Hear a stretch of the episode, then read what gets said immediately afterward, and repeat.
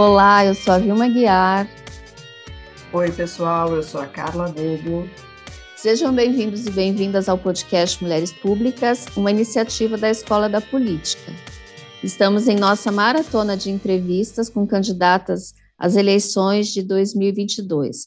Nós já entrevistamos mais de 12 mulheres e vamos entrevistar outras mais até o 2 de outubro, quando esperamos mandar o tal do presidente, antepresidente, como vocês quiserem, para casa. Para ele poder andar de moto à vontade, sem horário de acabar. Né? Exatamente, parar de reclamar que é difícil ser presidente. É difícil, Exatamente. mas não quer largar o osso, né? Isso é tão difícil. Então, gente, a nossa entrevistada de hoje é a Juliana Mitelbá. A Juliana ela é enfermeira do SUS, feminista, negra, doutoranda em saúde pública na Fiocruz, mestre em saúde coletiva pela UFPR, coordenadora executiva adjunta da Rede Mulheres Negras do Paraná, da qual ela está atualmente licenciada, humanos e do Conselho de Proteção a Vítimas de Abuso Sexual do Paraná. Integrante da Articulação Nacional da Enfermagem Negra e integrante também da Marcha Mundial das Mulheres.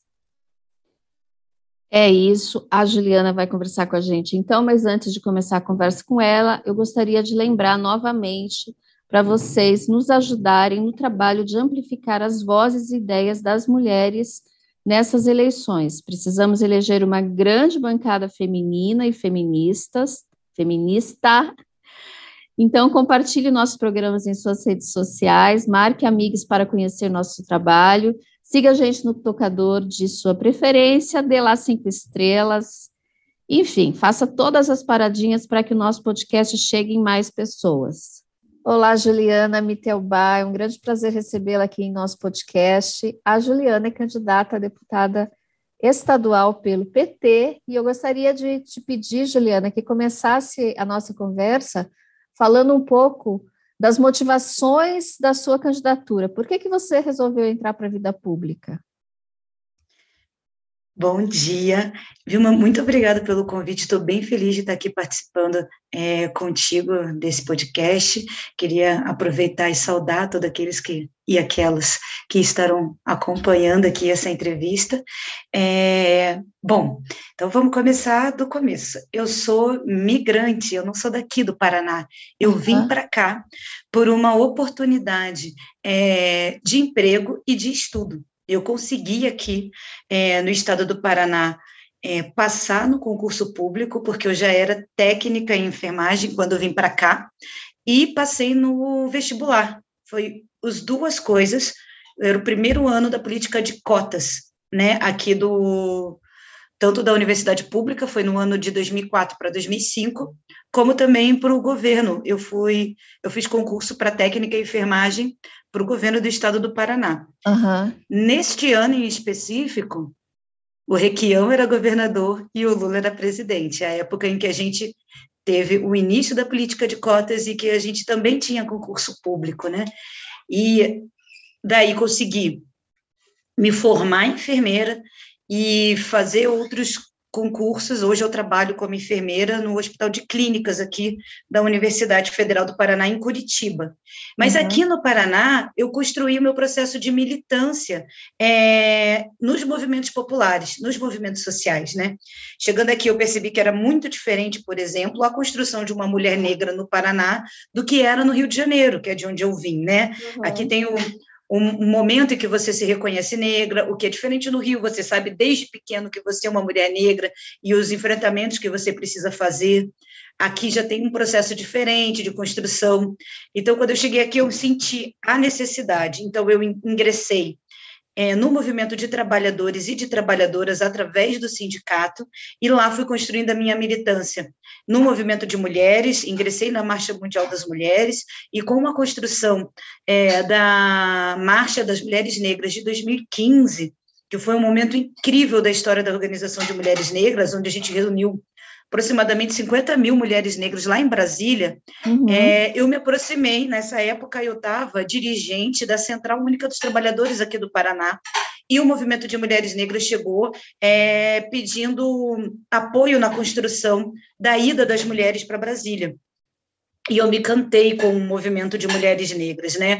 Um lugar de, de, de crescimento, de fortalecimento, de acolhida, de um trabalho coletivo muito forte para conseguir é, tratar com essas mulheres nos seus territórios, né? Para que elas, para potencializar a liderança dessas mulheres no lugar onde elas estão inseridas, né? Na localidade lá, mas também um trabalho de construção de política pública, de lutar nos, no controle social, nos conselhos de promoção da igualdade racial, no direito das mulheres, no, no Conselho de Direitos Humanos, para construir política pública para tirar as mulheres negras dos lugares de vulnerabilidade social e violência que elas se encontram nas estatísticas que estão por aí, né? mostrando que as mulheres negras é que têm o maior número de, de desemprego, de, de é, violências, seja ela a violência doméstica, o estupro, o feminicídio, são as que recebem os menores salários, são as que estão no subemprego, né? Que as maiores vulnerabilidades socioeconômicas e violência são com as mulheres negras.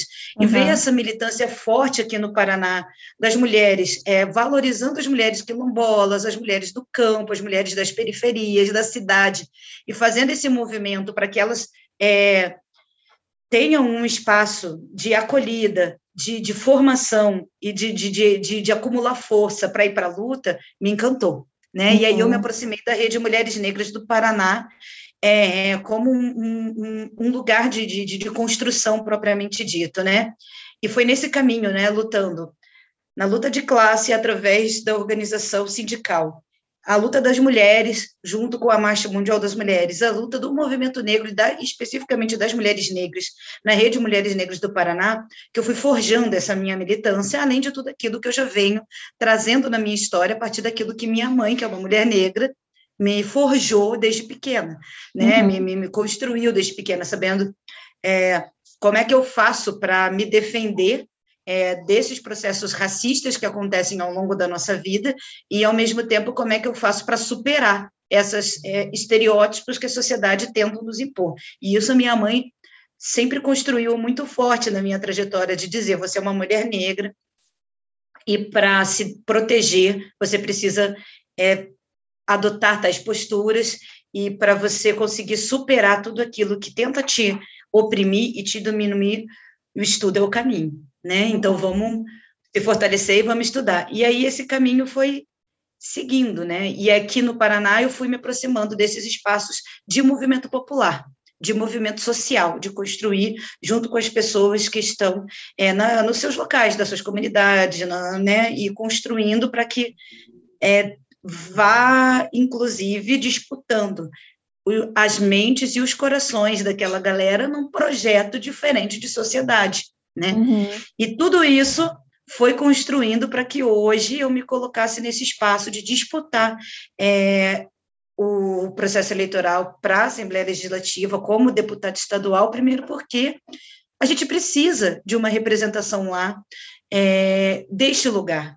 A Assembleia Legislativa do Paraná, Vilma, foi criada em 1854. Nunca. A gente passou, a gente passou já pela abolição da escravatura, por uma nova Constituição, por, aliás, por algumas reformulações da nossa Constituição, né? por o Estatuto da Igualdade Racial e a Assembleia Legislativa do Paraná, ainda assim, nunca na sua história, elegeu uma mulher negra. É uma parcela da sociedade que está invisibilizada, que não tem voz no espaço político. Curitiba elegeu agora a primeira vereadora negra. Até então, nem isso. Uhum. Nós não, nunca elegemos uma vereadora até esse último pleito, onde foi eleita a primeira. Nós Sim. nunca elegemos uma deputada estadual, nunca elegemos uma deputada federal negra.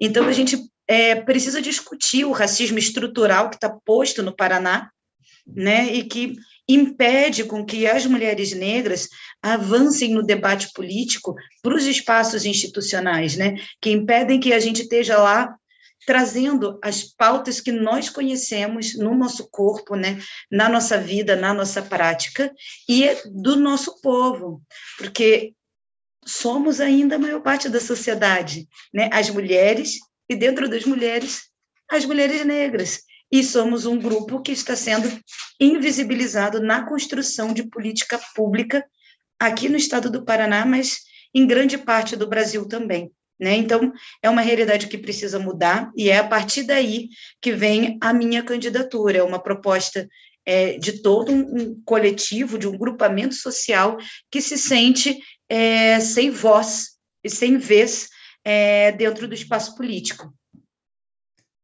E diz uma coisa, Juliana, você está aqui, então, no, em Curitiba há 18 anos, é isso? É, eu vim para cá em julho de 2004. Exatamente. Pois, como é que você vê a questão do racismo aqui em Curitiba? A gente teve agora recentemente esse episódio da cassação duas vezes, né? Caçaram duas vezes o Renato Freitas, e me parece uma clara manifestação de racismo por parte aí da, da Câmara de Vereadores, mas em geral, assim, você testemunha muitas, muitas situações de racismo aqui na cidade, como é que é essa questão do racismo aqui, como você vê isso? Eu já tive várias é, experiências nesse caminho. Falando do Renato, é evidente que o processo ali é um processo racista. Isso, para mim, não há nenhuma dúvida. A própria igreja manifestou, é, dizendo que não há, é, é não, a ação da manifestação que era uma manifestação em defesa da vida do povo preto, que foi para dentro daquela igreja, não teve nenhuma violência religiosa posta, né? Não houve destruição de patrimônio, não houve interrupção de culto, não houve nenhuma ofensa a qualquer fé. Pelo contrário, era só um pedido de que respeitem o nosso direito a estar vivo, né, como negros e negras, o que não aconteceu com Moisés e com Durval, que eram ah, os negros que foram assassinados, motivos daquela ação. Então, a própria Igreja Católica se manifestou que não havia necessidade de cassação de mandato, a própria Igreja Católica esteve presente, o padre da Igreja do Rosário dos, do, dos pretos, São Benedito, esteve presente nas ações, nos atos, é, defendendo o mandato do Renato Freitas. Então, se não havia, é, por parte da igreja, é, a necessidade de, de, dessa punição tão grave. O movimento negro reconhece o Renato Freitas como uma liderança e se sente representado na ação dele. A, a, a interpretação dos vereadores é, não, não, se sustenta de nenhuma forma, a não ser pelo racismo estrutural, a não ser pelo incômodo de ter um negro periférico fazendo política para a população pobre periférica de Curitiba. É, e sobre o racismo aqui nessa cidade, para mim, como eu disse lá no início, né, é, eu precisei rever a minha, a minha a minha vivência nessa luta quando cheguei aqui. Primeiro que a cidade é desenhada de uma maneira eugenista. Né? É diferente do da onde eu venho, do Rio, que tem favela dentro da cidade, dentro de bairro nobre, que os morros estão presentes em toda a parte na geografia do Rio de Janeiro, né? Uhum. Aqui não, aqui é muito bem delimitado, lugar de gente branca e lugar de gente bairro de branco, bairro de preto, apesar disso não ser dito e assumido publicamente, mas aqui em Curitiba a gente sabe quais são os espaços e está muito definido aonde não é nosso lugar. Então eu já passei por experiências de ser é, de entrar em lojas para consumir e as vendedoras negarem a vender seus produtos para mim, né, e mandar eu procurar uma loja popular, né. Eu já passei por situações onde eu, eu passei uma situação muito inusitada aqui, sabe, Vilma? De eu estava sendo assaltada de madrugada por dois é, homens, eu estava acompanhada na época, e a polícia passou do outro lado da rua, e eu pensei, ufa, que alívio. Não, ela seguiu. E aí ela voltou, porque era uma, era uma mão ia, a outra mão voltava, né? Uhum. Daí ela fez o retorno e veio até onde a gente estava. E a primeira ação da polícia foi prender todo mundo, porque no entendimento deles, eu estava comprando droga. Ah. Eles não enxergaram um assalto, eles uhum. enxergaram venda de drogas, né? Que um, eles estavam vendendo e eu estava comprando. E aí a outra pessoa que estava comigo, que foi conversar com os policiais que estavam fazendo aquela abordagem e dizer que se tratava de um assalto, mas eu já estava na parede sendo revistada, sabe? E, e a, pessoa, a outra pessoa era branca. Era branca. Uhum. Então, assim, fomos os três para a parede, os dois assaltantes e eu. E essa outra pessoa, que era a única branca na situação, foi explicar para a polícia que aquilo se tratava de um assalto e não de, de venda, porque inclusive acharam que a gente estava vendendo para ele, né? Nossa. e aí ele é daí que se entendeu que eu falei, nossa, gente, que coisa, né? Eles e aí o policial falou para que eu, eu, você também é vítima, pode sair da parede. Mas todo constrangimento primeiro, né? Uhum, e sim. Esse é um exemplo, né? Mas é muitas outras situações, né? De julgarem a gente pela nossa cor, pela nossa pele, pelo nosso cabelo, e a partir daí tirar muitas conclusões de que a gente não tem é, inteligência para determinadas situações. É muito interessante porque eu faço doutorado na Fiocruz, né? Como eu disse para você, eu sou enfermeira. Uhum. Fiz o, especialização na UFPR, aqui no Paraná, e na Universidade Federal da Bahia. Eu fiz mestrado aqui na Universidade Federal do Paraná em saúde coletiva. E agora eu faço doutorado na Fiocruz, no Rio de Janeiro, em saúde pública. Uhum. E toda vez que eu vou fazer falas em espaços públicos, agora na campanha muito mais, as pessoas se surpreendem de como eu falo bem, da minha postura, porque é muito surpreendente ver uma mulher pra, na cabeça da branquitude é surpreendente ver uma mulher negra bem articulada, com uma fala bem construída. Ainda é surpreendente, ainda que eu esteja me colocando na disputa para deputado estadual, as pessoas se surpreendem é, de eu ter formação, arcabouço teórico, porque o lugar que a sociedade desenha para uma mulher negra é na subalternidade, né? Sim. É no lugar de, de, de, de, de de estar tá no, no, no mercado, no exército de reserva, de estar tá no subemprego, de estar, tá, de ser invisível, né? Então, Sim. quando toda vez que uma mulher negra se apresenta é, com uma fala potente, é uma surpresa para a branquitude que não espera isso de uma mulher negra. E é isso. Então, ainda hoje, é, no lugar que eu construí ainda dentro da minha trajetória de militância, parece que sempre há uma surpresa é, numa mulher negra ter uma fala que consegue construir uma, um projeto popular, um projeto de política pública, um projeto de sociedade. Então, eu percebo ainda muito, muitas situações de racismos, algumas é, grandes e escrachadas, outras que são é, mais discretas, é, uhum. mas ainda assim nos machucam e trazem marcas na nossa vida, né? Como aquela esquece de chamar, né? Vários candidatos ali aí ficam procurando, não, não se surpreendem, né? Da, com a com, com quem eu sou, né? Com a minha quando olham, né, se surpreendem. E aí, sempre que olham uma mulher negra, a expectativa é que venha uma fala é, sobre a, sobre periferia, sobre é, pobreza extrema. E é claro que essa é uma temática muito forte, muito presente para nós, porque é muito duro agora saber que a gente voltou para o lugar que nós já tínhamos saído, que era do mapa da fome.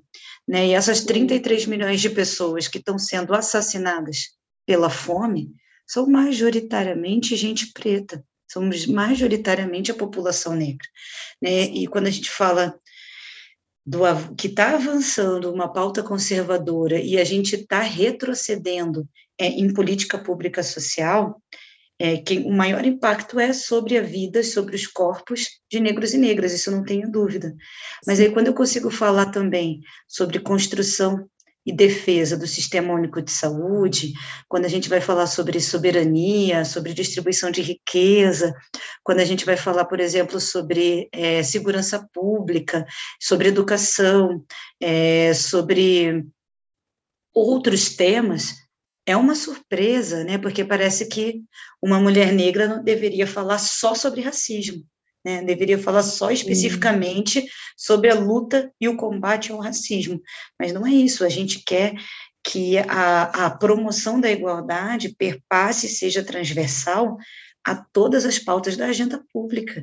A gente quer que seja discutido é, política de promoção à igualdade em política de emprego e renda, em política de, de, de, de segurança alimentar e nutricional, né, em política de todas as formas. Né, a gente quer que fale, não não somente, assim como foi construído a, a 10639, né, para falar a respeito do, da história afro-brasileira nas escolas públicas, de maneira transversal, em Sim. todas as disciplinas, a gente quer que toda a política pública perpasse pela promoção da igualdade nas políticas de saúde da mulher, da infância, do idoso, né, de todas as, as pautas, a gente quer que seja debatida e não uma caixinha separada né, em que a gente fica restrita neste lugar. Vamos falar de racismo. Aí chama a gente preta. Aí fala de, aí quer que negros e negras tenham protagonismo. Não, a gente quer ter protagonismo em toda a agenda política, porque nós somos a maior parte dessa sociedade e a gente precisa ter vez, ter voz, ser representado e, e estar presente nesses debates e nessas construções. Juliana, qual, quais seriam as suas prioridades lá na Assembleia Legislativa? O que você acha que precisaria mudar na Assembleia? Bom, é um debate. é, primeiro é mudar aquele desenho, né? Que a gente precisa de uma. É, para a gente eleger é, para de eleger Lula e eleger Requião, a gente precisa que nesses espaços é, de aprovação de leis nas casas legislativas a gente tenha uma bancada do campo progressista para dar sustentação para aquela, para aquela gestão, né? Então a gente precisa ter uma bancada forte do campo progressista na Assembleia Legislativa do Paraná. Hoje a gente tem, hoje a gente é a minoria, né? A gente é o menor campo, e isso precisa crescer, a gente precisa aumentar em número. Das 54 cadeiras, a gente tem cinco mulheres, isso é uma coisa que a gente precisa ampliar. É, nós somos a maior parte da população, inclusive aqui no Paraná, mas a gente ainda é subrepresentado na política. Mas falando de proposta própria, é, propriamente dito, eu sou enfermeira, enfermeira do SUS, e um dos uma, um do debate que eu trago fortemente é a defesa do Sistema Único de Saúde, é, através de um financiamento adequado, da valorização dos trabalhadores e das trabalhadoras do Sistema Único de Saúde, a defesa de concurso público, a defesa da, é, da implementação é, dos programas e das políticas é, do Sistema Único de Saúde, é, de uma vigilância rigorosa a respeito da, do investimento no Sistema Único de Saúde, na participação popular na construção dessas políticas, ou seja, da gente defender de fato né, a, os conselhos e a participação, o controle social na área da saúde. E quando a gente fala para além do SUS, mas quando a gente fala de saúde da população, não tem como discutir saúde sem discutir moradia, porque para ter saúde plena precisa ter é, habitação e moradia, precisa ter segurança alimentar, precisa ter o direito de ir e de vir e de permanecer. A gente precisa ter acesso à educação pública gratuita, de qualidade, que forme cidadania, que forme cidadãos. Então, quando a gente, a saúde, ela acaba sendo um grande guarda-chuva é, para a gente construir política pública é, em todas essas áreas, né? Porque não dá para ter saúde com fome, né? Não dá para ter saúde pública se eu não consigo é, sair do meu território para ir para os lugares onde eu possa ter lazer, onde eu possa praticar esporte, né? Onde eu possa é, ter uma é, buscar é, esses é, fatores que constroem uma saúde não só física, mas a saúde mental, a saúde espiritual. A gente precisa garantir, por exemplo, a liberdade de fé. Né, e aí isso quer dizer lutar contra a intolerância religiosa, uhum. né, isso uhum. quer dizer lutar contra as violências que as religiões de matriz africana e os terreiros e os povos de terreiros sofrem. A gente precisa ter a liberdade é, de viver sem violência, manifestando a nossa identidade e orientação de gênero, é, uhum. é, sem que isso me cause é, insalubridade, né? Porque a liberdade de expressar a identidade e, e a identidade de gênero e a orientação sexual vai muitas vezes impactar na saúde, né, uhum. através é, do atendimento a vítimas de violência e também o atendimento na saúde mental dessa população que é tão oprimida dentro da nossa sociedade. Uhum. Então, assim, discutir saúde pública é um leque que abre muitos debates é, para garantir tanto a estrutura do Sistema Único de Saúde, é, como um princípio para a sociedade, que é direito de todos e dever do Estado, mas também como discutir a saúde da população, a saúde do nosso povo, o quanto o racismo traz adoecimento mental, o quanto o machismo traz adoecimento mental, o quanto a miséria, a exploração da classe trabalhadora é, a, atravessa a nossa saúde. E para além da saúde pública, é claro que nesse mandato eu também trago fortemente o debate do enfrentamento a todas as formas de discriminação. Né? Então, tem uma forte defesa da promoção da igualdade contra todas as manifestações de racismo, todas as manifestações de misoginia, né, uma luta é, pela desconstrução dessa sociedade patriarcal, né, a luta contra o, o, o machismo, contra a intolerância religiosa, contra a LGBTQIA mais fobia, né, da, essa tentativa de a gente fazer uma sociedade que seja socialmente justa, igualitária e que a gente supere esses sistemas de opressão que faz com que alguns grupos que têm marcadores de diferença sejam tão é, diminuídos é, em todas as suas áreas de existência. Né, em uhum. todas as suas áreas de relação, em todas as suas áreas de vivência de afeto. E, então, caminho é, por esse por essa trajetória né da, da, defesa do sistema único de saúde na defesa é, dos direitos humanos né a, através desse debate de gênero de raça de classe é, e de, de diversidade e é, um, é, nesse nesse nesse lugar que eu tenho construído é, as minhas propostas é, de mandato Muita coisa que precisa ser feita, né? Sim. E diz uma coisa, Juliana. É, como você disse, as mulheres são a maioria da população. É, parece que o último dado é que nós somos 54% das eleitoras, né? E eleitores. Sim. E também as pessoas negras e pardas são também a maioria da população, também está girando aí em torno de 55%. Como convencer as mulheres e as pessoas negras, pretas ou pardas a votar em pessoas que sejam como, como elas. É, essa é uma. É, a gente vive numa sociedade que foi construída, né, com uma marca muito grande é, do racismo por uma, um país que sustentou por mais de 350 anos a escravização de negros e negras. Uhum é, entendendo esse grupo social como sendo inferior, como não, muitas vezes foi defendida a tese de que não tem alma, ou de que são menos inteligentes, né? tem uma construção é, é, na história da sociedade brasileira de é, inferiorização do povo negro de muitas formas, né? que trazem muitas marcas é, nos nossos corpos. E tem 130 e poucos anos de abolição. Então, negros e negras neste país têm mais tempo vivendo é, como escravizados do que como povo livre. Então, é recente, parece que faz muito tempo, mas os meus bisavós nasceram já no processo da lei da venda livre, né? Nasceram escravos e foram libertados, né? Porque é, é esse o tempo histórico. Bisavós é muito perto.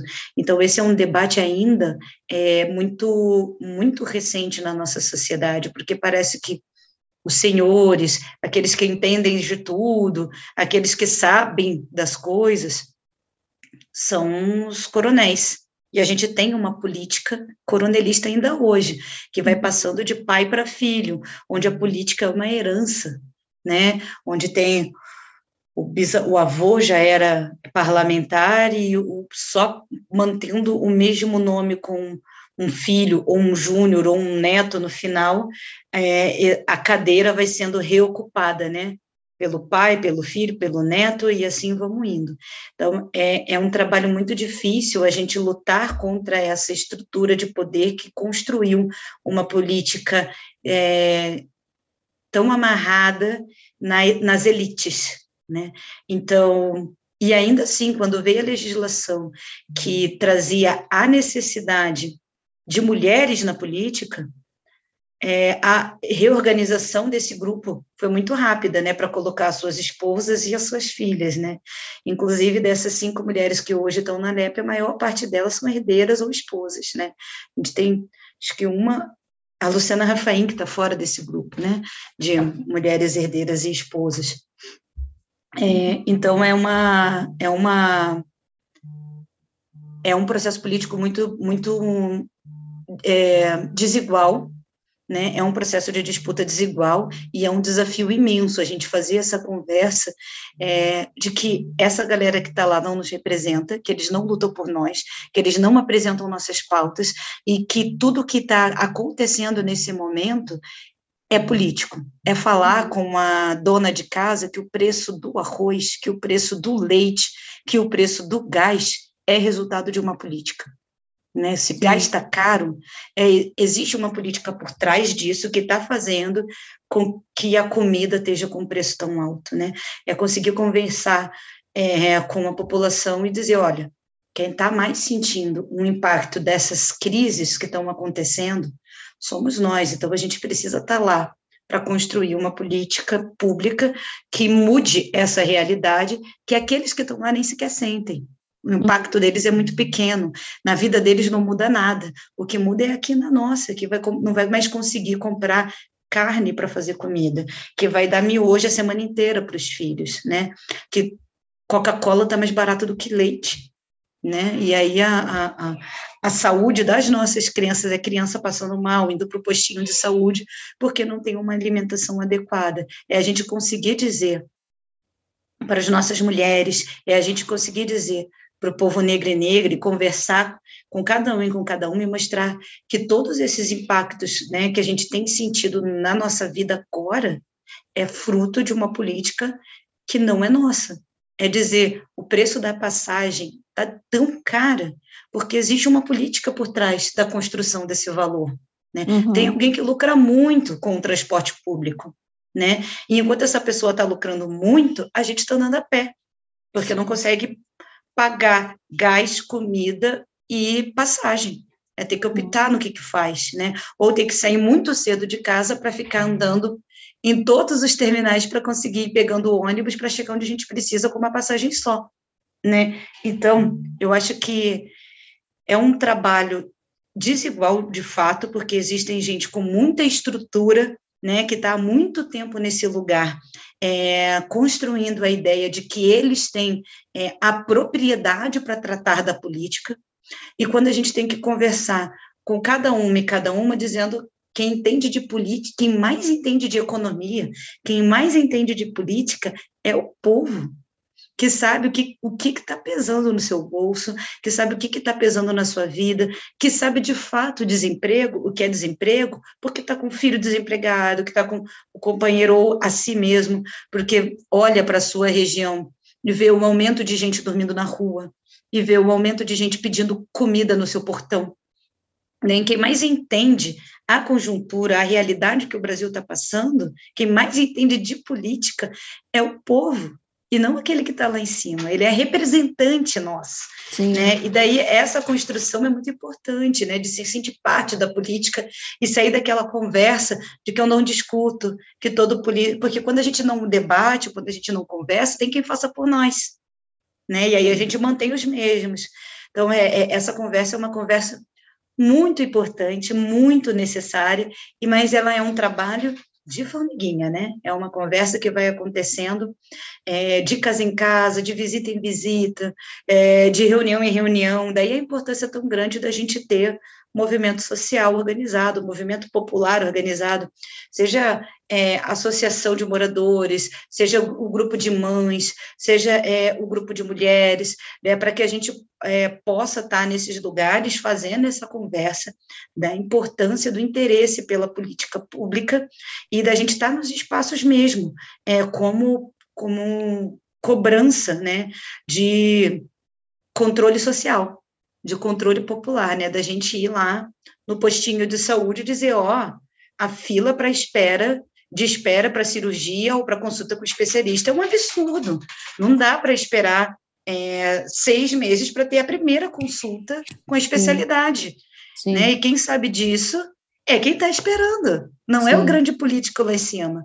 Quem sabe disso é quem tem. Daí a necessidade da gente eleger gente nossa e romper com essa estrutura dos mesmos dos grandes milionários, dos grandes empresários, é, que são homens brancos de meia idade e sua família, que estão lá em cima há muito tempo reproduzindo a mesma coisa que não impacta na nossa vida. Poxa, é homem que está definindo o direito aos nossos corpos, sobre direito sexual e reprodutivo das mulheres. São eles que estão legislando sobre como a gente pode ou não pode se reproduzir, né? como a gente Sim. pode ou não pode ter nossos filhos.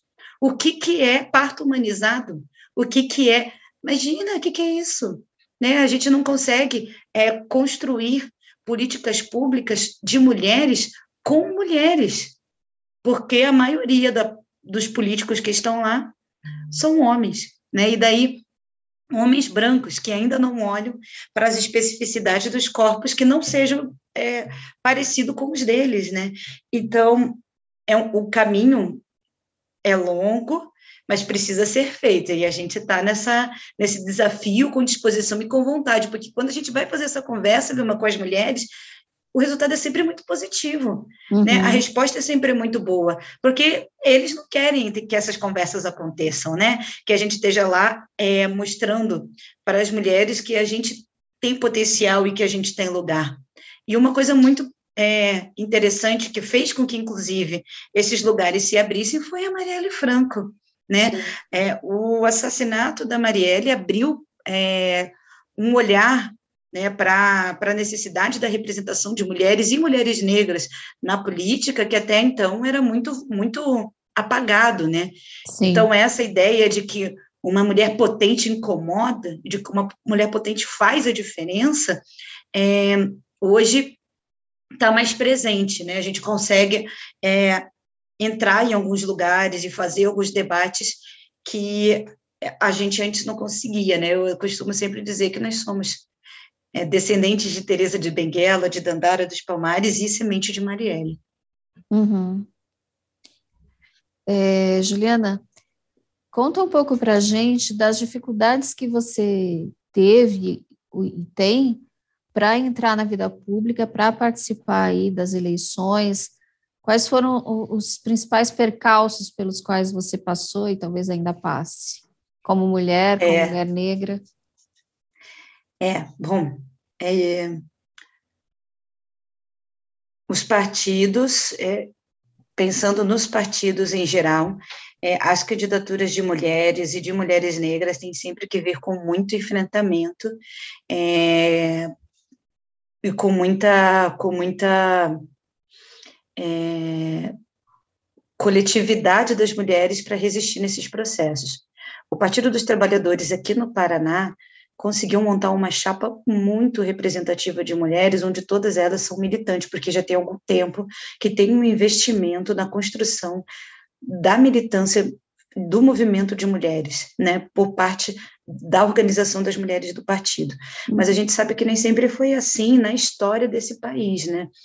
É, a gente já teve na história do Brasil a necessidade de fazer diversas denúncias de candidaturas laranjas, né, de candidaturas necessárias para cumprir cotas. Eu fico muito feliz, né, que esse esse ano no Partido dos Trabalhadores 40, mais de 40% da nossa chapa é uma chapa com pessoas negras, né, e uma e já tem resolução de paridade de mulheres. Mas aí mas não adianta ter somente o número para disputar. A gente precisa da estrutura para a campanha, para o potencial para viabilidade dessas candidaturas, né? Então não adianta só alcançar o número, né? Porque a gente consegue ter representações, porque o partido que eu milito é um partido de massa, é um partido grande, que tem muito movimento social, é, que faz parte da construção histórica do Partido dos Trabalhadores, e a gente tem muita gente.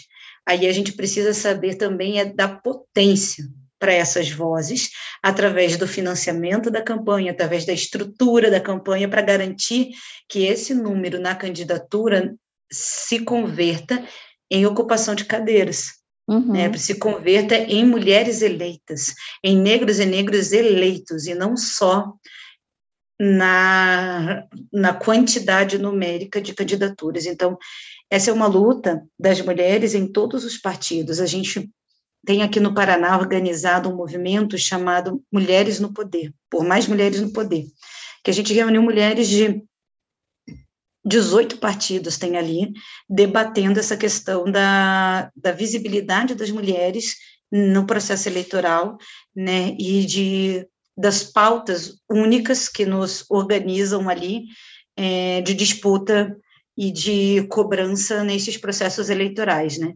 que aqui a gente tem três é, três pautas principais, que é a criação de uma secretaria de mulheres como política de Estado e não como política de governo, então que aqui no Paraná nós tenhamos uma Secretaria de Direitos das Mulheres para debater as pautas é, de maneira permanente, não só a cada gestão, né, que daí isso vai variando, vira secretaria, vira coordenação, outros não têm, mas a gente quer que esteja é, uma, uma garantia de lei a existência da Secretaria de Mulheres, é, 50% dos cargos do executivo para mulheres, porque daí o governo que se eleger tenha de fato é, mulheres trabalhando é, em cargos de decisão e poder, no primeiro e no segundo escalão, e uhum. pelo menos 4% do, da, da verba destinada a políticas de enfrentamento à violência contra as mulheres. São três pontos é, que parecem que são bem óbvios né, de defesa. Secretaria da Mulher paridade nos cargos e verba para o enfrentamento contra as mulheres. Como é difícil, Vilma, conversar com os candidatos sobre esses três pontos, que para a gente são pontos que deveriam ser aceitos por questões óbvias. Uhum. Né? A gente precisa enfrentar a violência contra a mulher. A gente é a maior parte dessa, dessa população, como você trouxe, então a gente precisa estar representada nos espaços de decisão e poder, com caneta na mão né? E a gente precisa ter uma secretaria legislando política para a mulher, né? Uhum. Organizando política para a mulher. Como é difícil. Então, a gente encontra dificuldade nas nossas pautas, que muitas vezes são reduzidas como pautas é, identitárias e não são, são pautas estruturais, são marcos civilizatórios.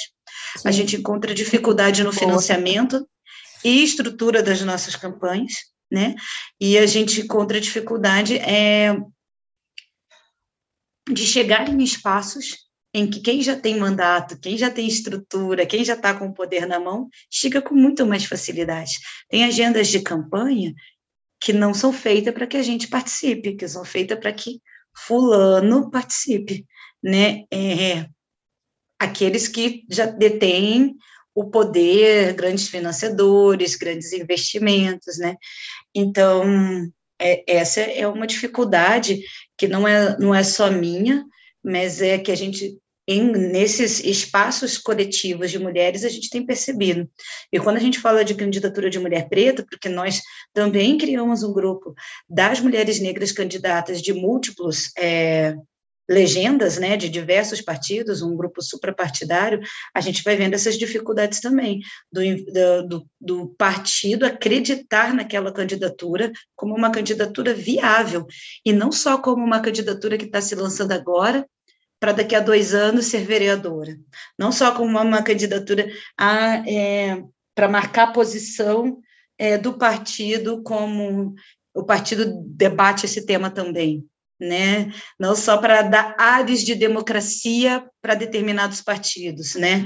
Dizer que tem negras e negros candidatos defendendo essa pauta.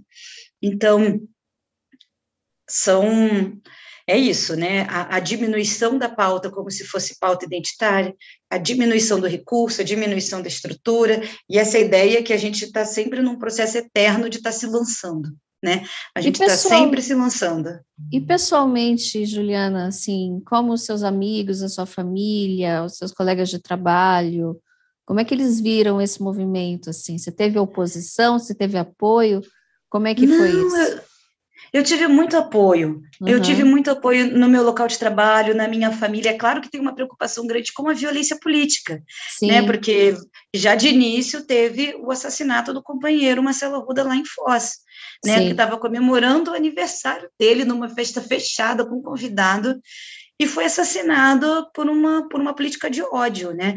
E, então, existe sim é, uma preocupação com a segurança, né, por conta dessa violência política. E a gente sabe que, como mulher negra, são muitas coisas que se acumulam, né?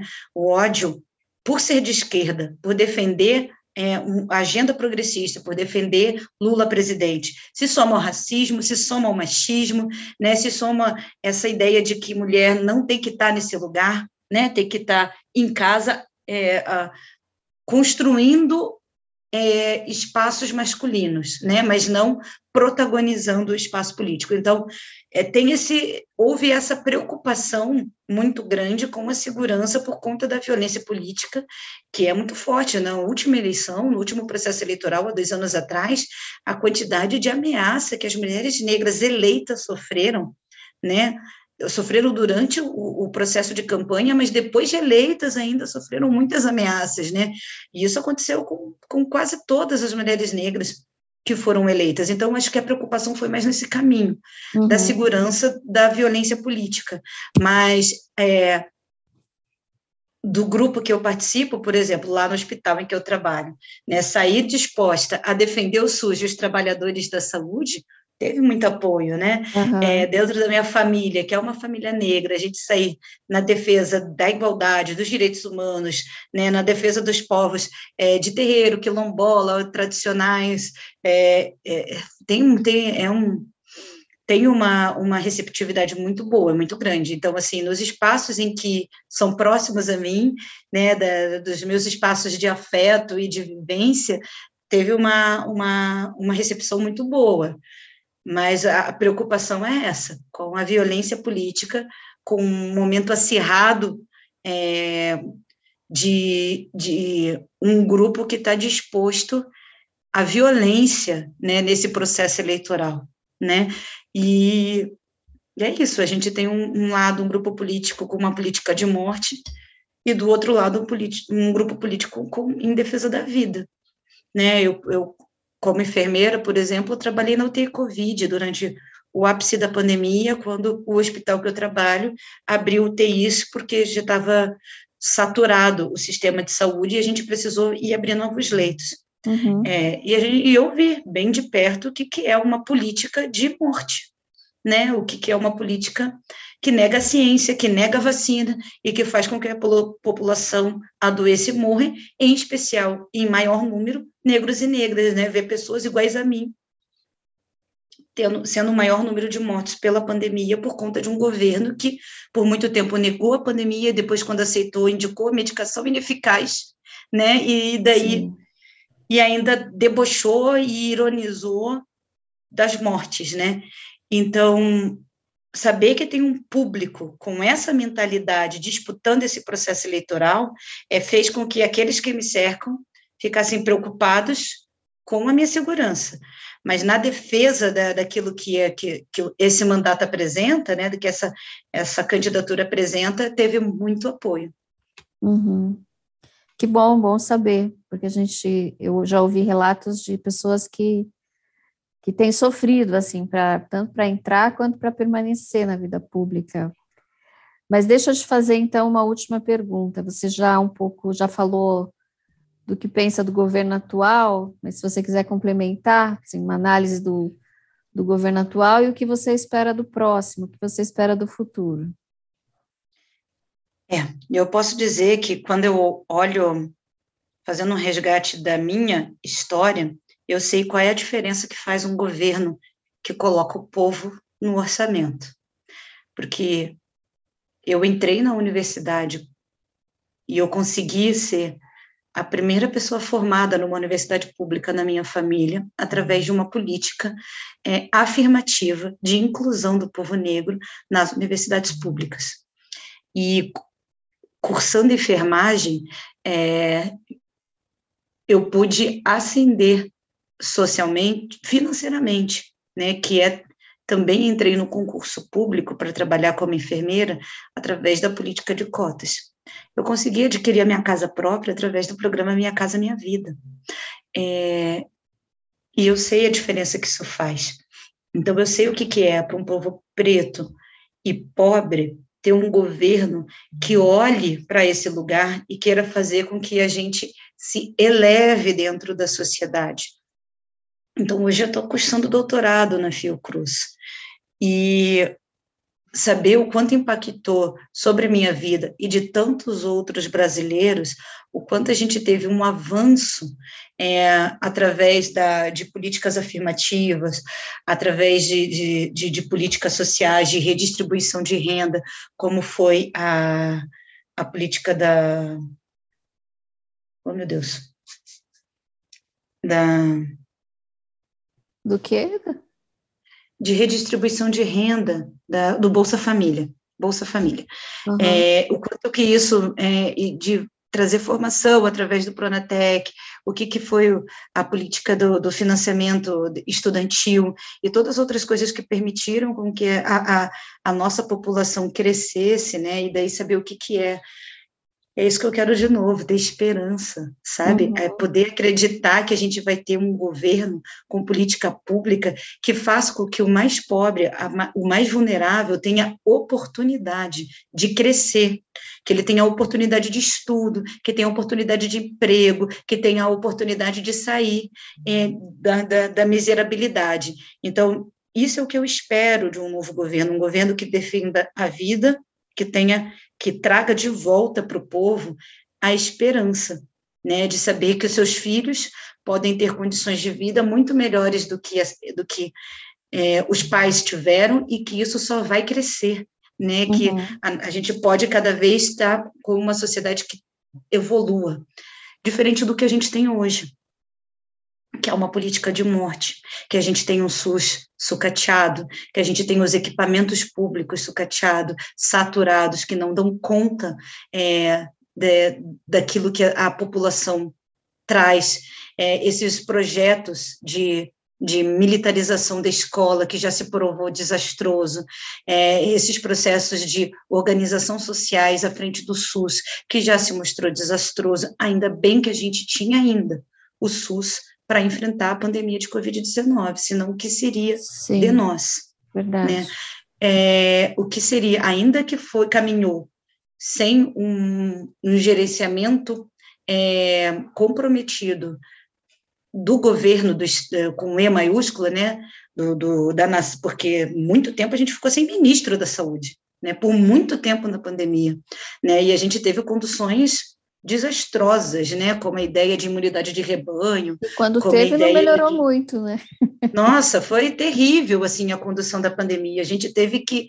É, muitos protocolos que a gente adotou de atendimento na assistência foi porque os profissionais da saúde estavam comprometidos com a ciência.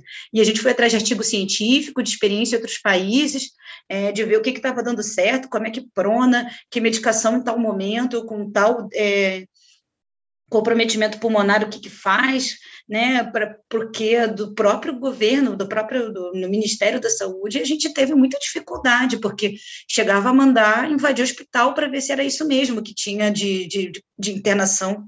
Vai lá no hospital ver se tem mesmo tudo isso internado, né? A gente passou por situações gravíssimas de ter que, com o uniforme é, que a gente vestia, é, correr atrás de quais eram as melhores estratégias para combater o vírus e tirando o uniforme, a gente combater o negacionismo, a antivacina, a anticiência, tem que defender vacinação. Olha que ponto chegamos, né? De Sim. ter um presidente da República dizendo que ele não ia se vacinar, que ele era contra e que podia virar jacaré e que podia virar, né, as baboseiras, que o homem podia falar fino, né, que mulher ia falar grosso, que ia crescer pelo onde não tem. Olha o, o tamanho das bizarrices que a gente precisou passar. E um Sim. governo que defendeu a morte mesmo, né, necropolítica, dizer quem pode morrer e quem pode viver.